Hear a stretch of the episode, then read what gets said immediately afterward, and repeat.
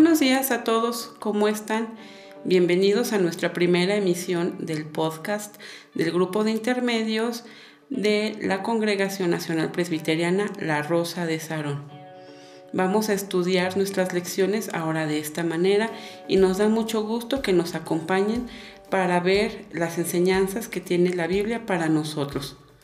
En esta ocasión vamos a estudiar las epístolas de Pablo. El apóstol Pablo escribió 13 cartas o epístolas a los creyentes de la iglesia primitiva con el propósito de enseñarles cómo vivir para Dios. Estas cartas contenían instrucciones sobre cómo seguir el ejemplo de Jesús y de su vida de amor. Estas mismas cartas se convirtieron en los libros del Nuevo Testamento que enseñan y ayudan a los creyentes a honrar a Dios en su vida. El apóstol Pablo conocido antes como Saulo, fue perseguidor de la iglesia cristiana. Se convirtió después de tener un encuentro sobrenatural con Jesús en el camino a Damasco. Esto lo podemos encontrar en el libro de Hechos 9 de los versículos 1 al 19.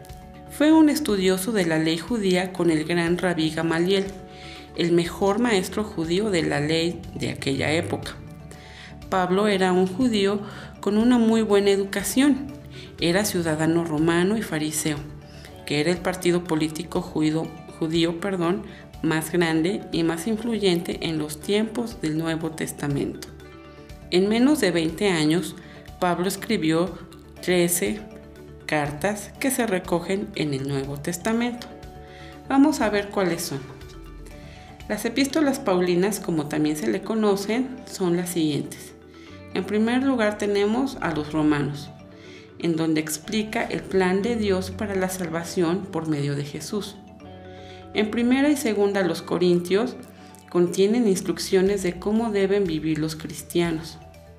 En Gálatas enseña que nadie se salva por cumplir la ley del Antiguo Testamento, sino por creer en Jesús. En Efesios explica el plan de Dios desde la creación y la importancia de la unidad entre los cristianos. En Filipenses agradece a la iglesia de Filipo la ayuda recibida y los anima a trabajar juntos y a tener gozo. En la epístola a los colosenses advierte contra las falsas doctrinas y anima a los creyentes a ser santos. En primera y segunda a los tesalonicenses recuerda a los creyentes que Jesús vendrá otra vez en primera y segunda Timoteo, da instrucciones a este personaje con el mismo nombre sobre cómo dirigir una iglesia. En Tito, enseña a él precisamente a Tito cómo enfrentar la oposición y las falsas enseñanzas. Y por último, en Filemón, pide a este hermano Filemón que perdone al esclavo que había huido y que lo reciba como un hermano en la fe. Muchos libros del Nuevo Testamento fueron cartas a los cristianos que vivían en diversas ciudades. Por eso encontramos que estas epístolas tienen una dirección precisamente hacia los hermanos que vivían en aquellas ciudades. Estas epístolas enseñan acerca de Jesús y cómo vivir la vida cristiana. Así que vamos a empezar con nuestra primera epístola y nuestra primera lección. La primera lección que vamos a estudiar de las epístolas del apóstol Pablo es un sacrificio vivo. Dios nos muestra su gracia y misericordia, un amor no merecido, el perdón. Adoramos a Dios con nuestra vida cuando vivimos y obramos con amor, así como Él nos ama. ¿Cuál es el objetivo de esta lección? Que nosotros podamos saber cuáles son las conductas que agradan a Dios pero también vamos a ver nuestro punto doctrinal, que es que la santificación implica la resolución de apartarse del mal y consagrarse a Dios. La lectura bíblica correspondiente para esta lección se encuentra en Romanos 12, 1, 2 y de los versículos 9 al 21. De estos mismos versículos tenemos el que es clave para nuestra lección, que es Romanos 12.1, que dice, os ruego que presentéis vuestros cuerpos en sacrificio vivo, santo, agradable a Dios, que es vuestro racional culto. Así que vamos a empezar con el estudio de esta lección. La epístola a los romanos tiene como tema principal el Evangelio, que son las buenas noticias del plan de salvación de Dios y la justificación de toda la humanidad. Pablo escribió esta carta por tres razones principales. Primera, para allanar el camino antes de su visita a Roma. Segunda, para presentar el plan de salvación de Dios. Y por último, para explicar la relación entre los judíos y los gentiles. El nombre de nuestra lección tiene una palabra que es sacrificio. ¿Qué significa la palabra sacrificio? Sacrificio es renunciar a algo por obtener otra cosa. Así que en esta lección aprenderemos cómo podemos ser sacrificios vivos para Dios, o sea, cómo hacer cosas que le agraden a Él. En Romanos 12, 1 y 2, Pablo anima a los creyentes de la iglesia de Roma a ofrecerse a sí mismo como sacrificio vivo. ¿Qué quiere decir esto? que tenían que dejar de amoldarse al mundo actual. Les dice que deberían de cambiar la manera de pensar para convertirse en lo que Dios quiere que lleguen a ser. La palabra sacrificio, como dijimos, significa renunciar a algo para obtener otra cosa. Esto puede aplicar también en nuestra vida cotidiana. Cuando queremos tener dos cosas, pero no es posible, tenemos que renunciar a una para solamente obtener aquello que es mejor o lo que más nos conviene. Como cristianos, en ocasiones también tenemos que tomar una decisión. Hacer lo que nosotros quisiéramos o hacer lo que Dios quiere que hagamos.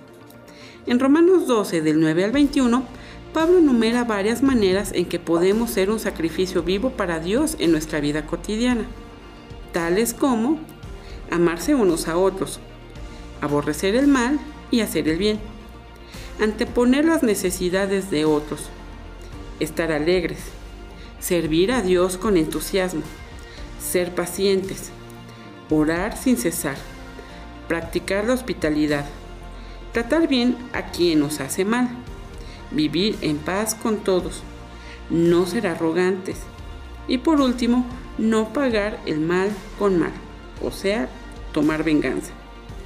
Si nosotros nos conducimos de esta manera, seremos un sacrificio vivo. Nuestra vida reflejará que adoramos a Dios cuando amamos de veras a otros. En la antigüedad, en el Antiguo Testamento, nos habla la Biblia acerca de sacrificios que ofrecían para Dios. Dios había pedido tales sacrificios. Construían un altar con piedras y después encima se ofrecía un animal que era sacrificado, se quemaba y el humo que se producía se elevaba, simbolizando que esa ofrenda se elevaba delante de Dios para que Dios se agradara de ella. Esos eran los sacrificios en la antigüedad. Pero Pablo a los romanos les está diciendo que Dios ya no quería ese tipo de sacrificios. Lo que ahora quería era que nuestra propia vida fuera un sacrificio, de tal manera que nosotros ya no vivamos conforme a nuestros deseos, sino conforme a lo que Dios quiere. Esa es la principal enseñanza de nuestra lección. Así que podemos vivir como sacrificio vivo, mostrando nuestro amor para otros, porque Jesús nos dejó su ejemplo.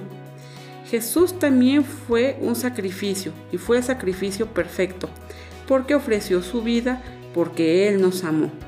Así que si tú aún no has aceptado a Jesucristo como tu Salvador, te invitamos a que lo hagas, porque de esa manera podemos nosotros recibir todas las bendiciones que Dios tiene para cada uno de sus hijos.